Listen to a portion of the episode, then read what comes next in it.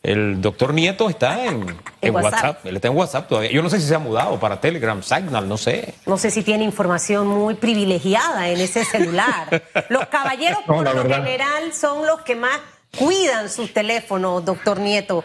Clave, huella dáctil, más allá del tema bancario.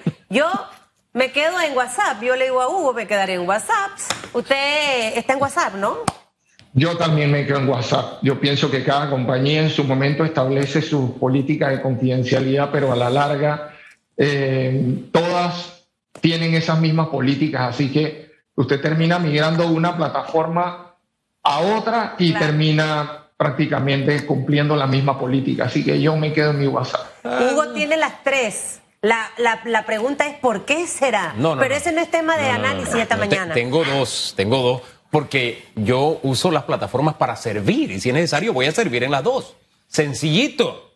Ahora, este es un tema de verdad para conversar durante todo un programa. Dios mío. Porque hay gente que está en Facebook y son las mismas condiciones de Facebook. Ahora le incomodan en WhatsApp, pero las tienes en Facebook. Entonces, pero en fin. Sí, exacto. Doctor, más allá de WhatsApp, Telegram, ya Hugo tiene Telegram, eh, vamos a hablar del COVID, porque pareciera que WhatsApp y, su tema ha generado muchos comentarios, pero todavía esta guerra no la hemos vencido, la humanidad no la ha vencido, no solo Panamá. Ayer conversaba con alguien en horas de la tarde, eh, está con COVID, toda su familia, estaba totalmente congestionada esta persona y me decía, bueno, todos en mi casa se contagiaron menos mi papá. Y uno se pregunta, ¿por qué ocurren a veces estas cosas dentro de una familia que todos viven, usan el mismo baño? Em, ¿Cómo una persona no se contagia? ¿Por qué a uno le da tan fuerte y, y se lleva a la persona, por decirlo, en dos, tres días, ataca sus pulmones, ataca sus riñones, mientras que otros dicen fue como un leve resfriado o nunca me di cuenta que tuve COVID. Eh, me gustaría arrancar por allí con ese comportamiento porque con estas eh, nuevas aperturas que se, se avecinan, doctor, la gente tiende a pensar que puede agarrar las cosas suave y, flexibiliza sus medidas de seguridad. Sí, bueno, por supuesto, Susan.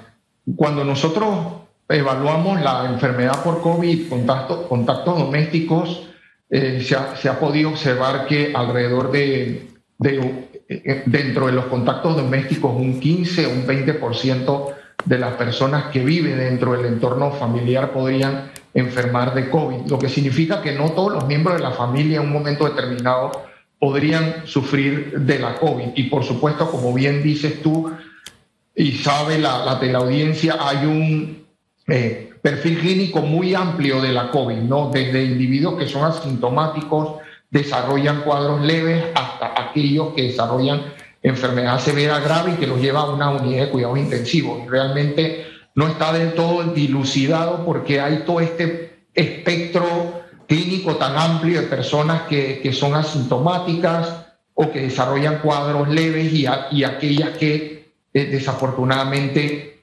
llegan a una eh, unidad de, terapia intensiva. Pero más allá del aspecto clínico, yo creo que tenemos que retomar el tema de que la epidemia en Panamá está lejos de terminar. Aún seguimos teniendo, eh, ¿sabes?, alrededor de 300 defunciones por semana, tenemos alrededor de 20 mil eh, casos activos, independientemente que haya una reducción del índice de positividad. Es evidente que tenemos personal de salud agotado en la primera línea de batalla y tenemos eh, saturación de algunos hospitales, particularmente de la, de la región de Azuero.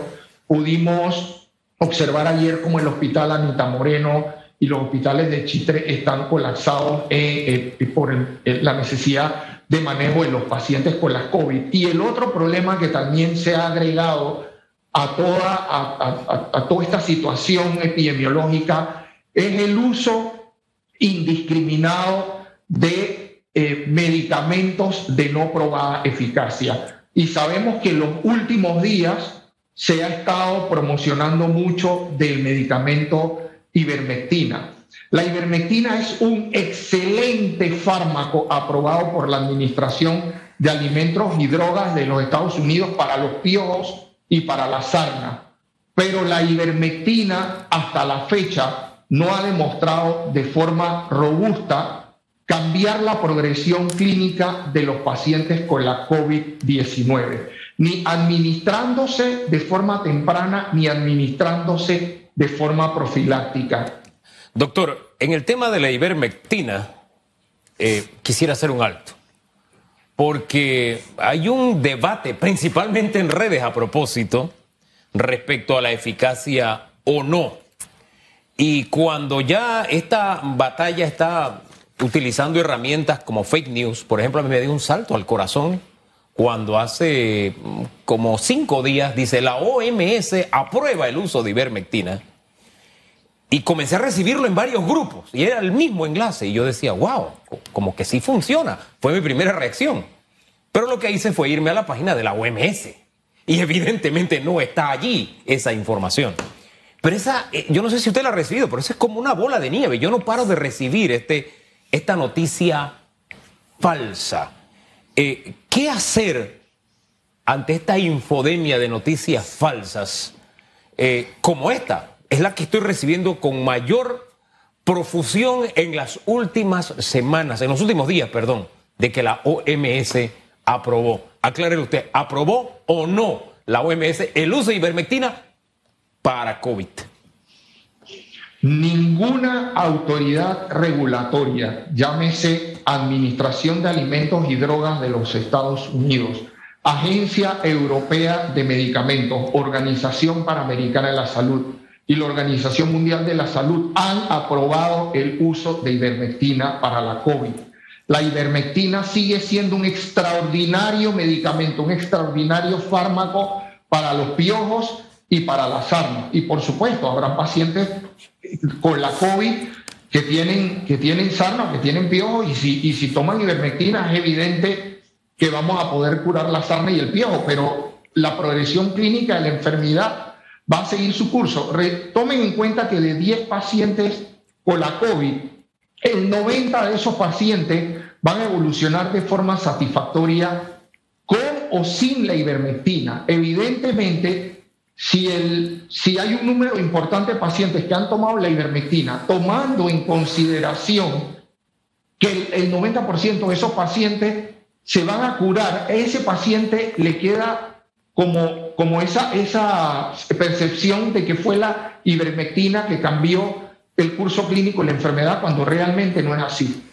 Si usted nos dice que la ivermectina sirve para piojos y sarna, yo me pregunto por qué este fármaco, que es bueno, es utilizado en pacientes con COVID. Para, para entender primero esa partecita, que nos lo explique de manera sencilla. Y lo segundo, ¿qué pudiera eh, provocar el que una persona eh, consuma este medicamento. Personas, figuras de peso, estudiadas, profesionales, me han enviado los chats con la ivermectina y la otra que se me acaba de olvidar el nombre, que es una por semana que se toma. La hidroxicloroquina. La hidroxicloroquina. Ajá. Eh, el de cloro este, ¿cómo es que? Dióxido de cloro. Todo eso. Eh, y, la gente, créame, doctor, que manda a comprar estas pastillas y las, y las, y las pide. Quisiera que me respondiera esas dos cosas. ¿Por qué un paciente de COVID eh, se le puede aplicar este medicamento y cuáles son las reacciones que puede tener una persona que no tiene nada y que empieza a consumir ivermectina? Todo el ruido de la ivermectina surge de un estudio australiano a principios del año 2020, donde en el laboratorio se pudo demostrar la reducción de la replicación viral del SARS-CoV-2 del, coronavirus que produce la COVID-19 en células eh, eh, infectadas por, por, por este virus. Después de 48 horas de haber sido tratadas estas células en el laboratorio infectadas por el SARS-CoV-2, se pudo disminuir la replicación del virus.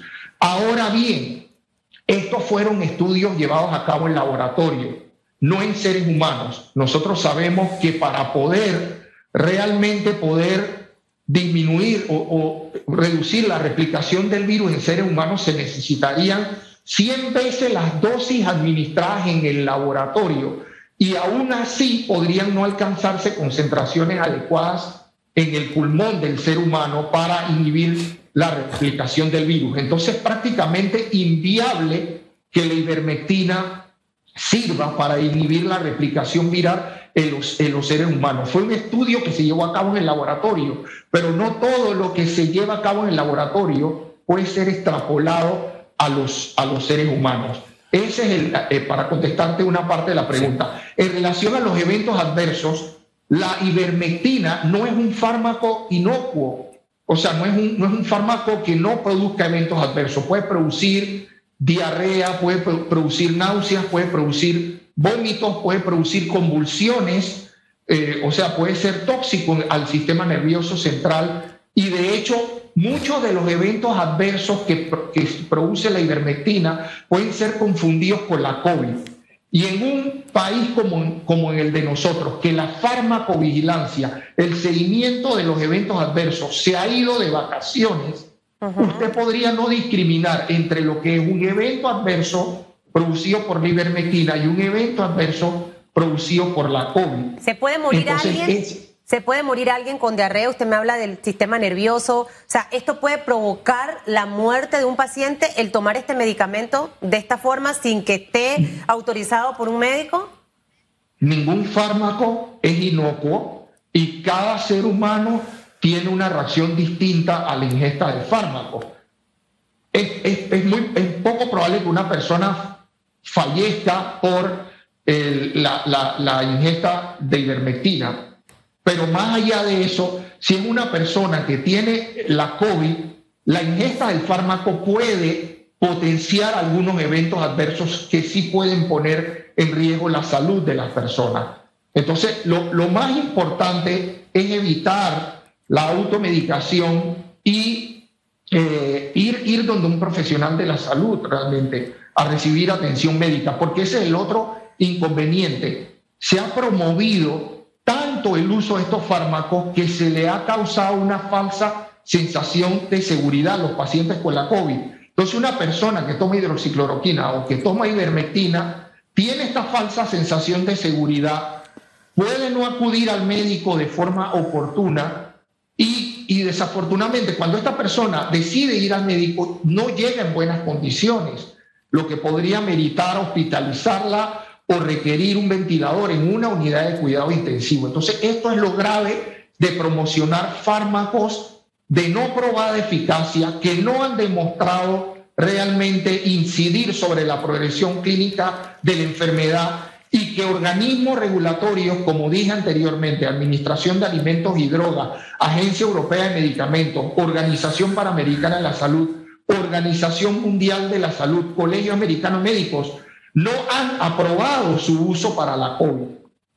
Mire, a mí lo que me preocupa es que en el mundo real eh, está dándose esta situación de gente consumiendo eh, algunos fármacos que según usted nos dice, no tienen la eficacia, pero con la misma propiedad que usted habla, me llegan otros que dicen ser médicos, que dicen ser científicos y con mucha propiedad dicen que sí funcionan. Es más, ayer veía, creo que era de un programa peruano, que también lo he recibido mucho, donde comparaban las vacunas versus la ivermectina.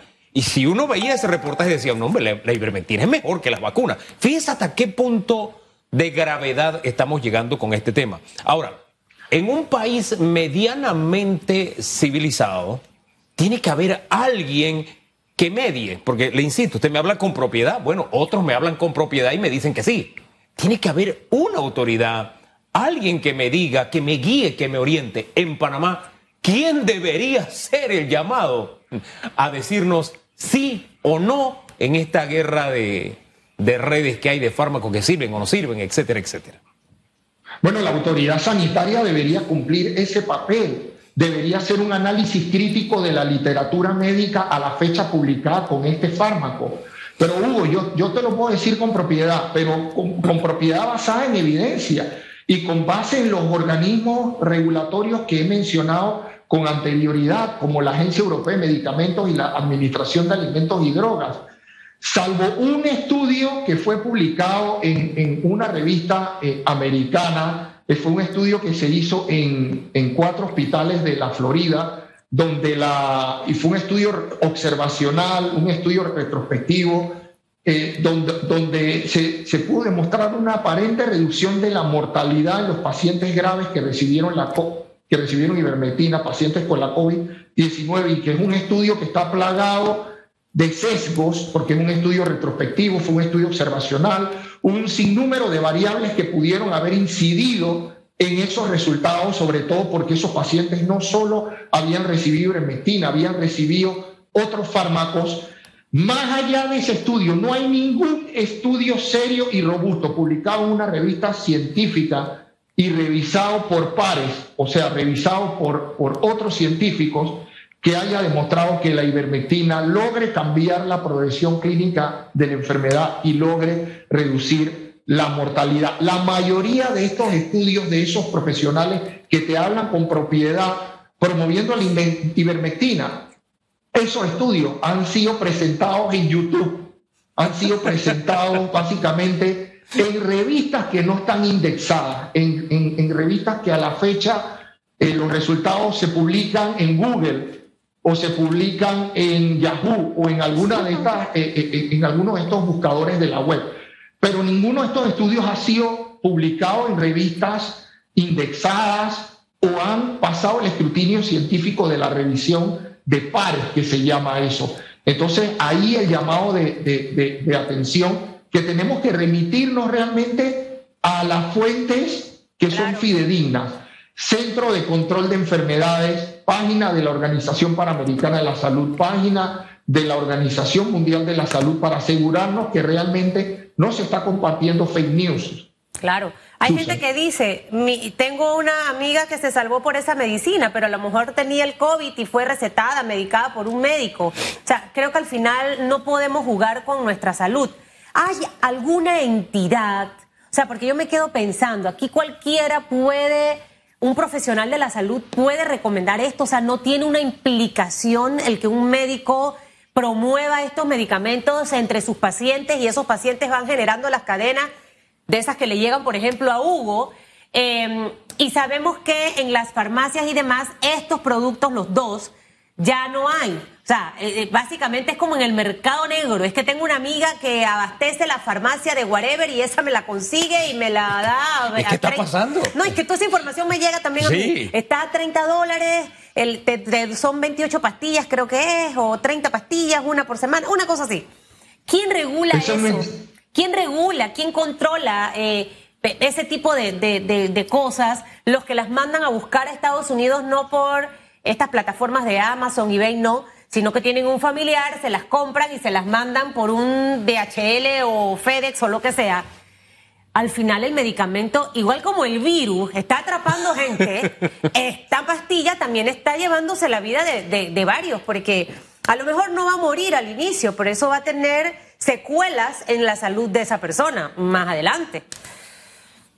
Bueno, un fármaco, en, primer lugar, farmacia y droga del Ministerio de Salud debería ser el, ente regulatorio eh, de, estos medicamentos, ¿no? Y el otro problema que yo veo con estos medicamentos de no prueba de eficacia para la COVID es que se viola un principio básico que es el principio de la solidaridad. Mira, por ejemplo, la, la hidroxicloroquina, que tiene más de 50 años de estar en el mercado y que se utiliza para pacientes con enfermedades autoinmunes. Mira, ha habido tal prostitución del uso de ese fármaco que aquellos que realmente la necesitan, que son los pacientes con lupus eritematoso sistémico y pacientes con enfermedades reumáticas, eh, reumatológicas como la artritis, no tienen acceso al fármaco porque aquellos que no ameritan tomarla son, lo que, son los que han acaparado eh, el mercado y que la han estado recibiendo para, para la COVID. Entonces se ha violado un principio básico que es el principio de equidad y el principio de la solidaridad. Porque realmente el que, el que necesita tomar el fármaco, dadas sus, patologías de fondo, no tiene acceso a él porque el que no lo amerita tomar es el que, es el que lo está recibiendo. Entonces, tenemos, tenemos que entrar en razón, tenemos que apelar a, la sensatez Eh, y aquí un llamado a la, a, la, autoridad sanitaria que realmente haga un análisis crítico de la literatura médica de estos fármacos y que de una buena vez por todas eh, evitemos que la, que, la, que la población pueda estar expuesta de forma innecesaria a eventos adversos eh, que podría tener, inclusive en, algunos casos puntuales, consecuencias fatales. Mira, por ejemplo, la hidroxicloroquina es un fármaco que podría estar asociado al desarrollo de arritmias. Hay pacientes con la COVID que han estado eh, ingiriendo eh, hidroxicloroquina y que a la larga fallecen. Y usted no sabe si falleció porque desarrolló una arritmia cardíaca secundaria al uso de la hidroxicloroquina o porque realmente falleció de COVID. O sea, nadie hace una discriminación de la causa de muerte de los pacientes eh, en la situación actual. Usted no sabe si un paciente murió con la COVID o murió por la COVID. Entonces, aquí el llamado de, de, atención a la autoridad sanitaria para que de alguna forma u otra se, se, promueva sensatez en relación al uso de estos fármacos. Tomando en cuenta que usted dijo que estamos lejos de que termine la epidemia, eh, sí es el momento de que alguien respire profundo y en medio de esta bataola nos, trans, nos transmita algo de, tranquilidad. Ayer alguien lleno de motivos me, me, me, manda unas fotos del kit que está dando salud y dice está incompleto y me manda un audio diciendo y aquí está lo que le mandé a la viceministra de salud.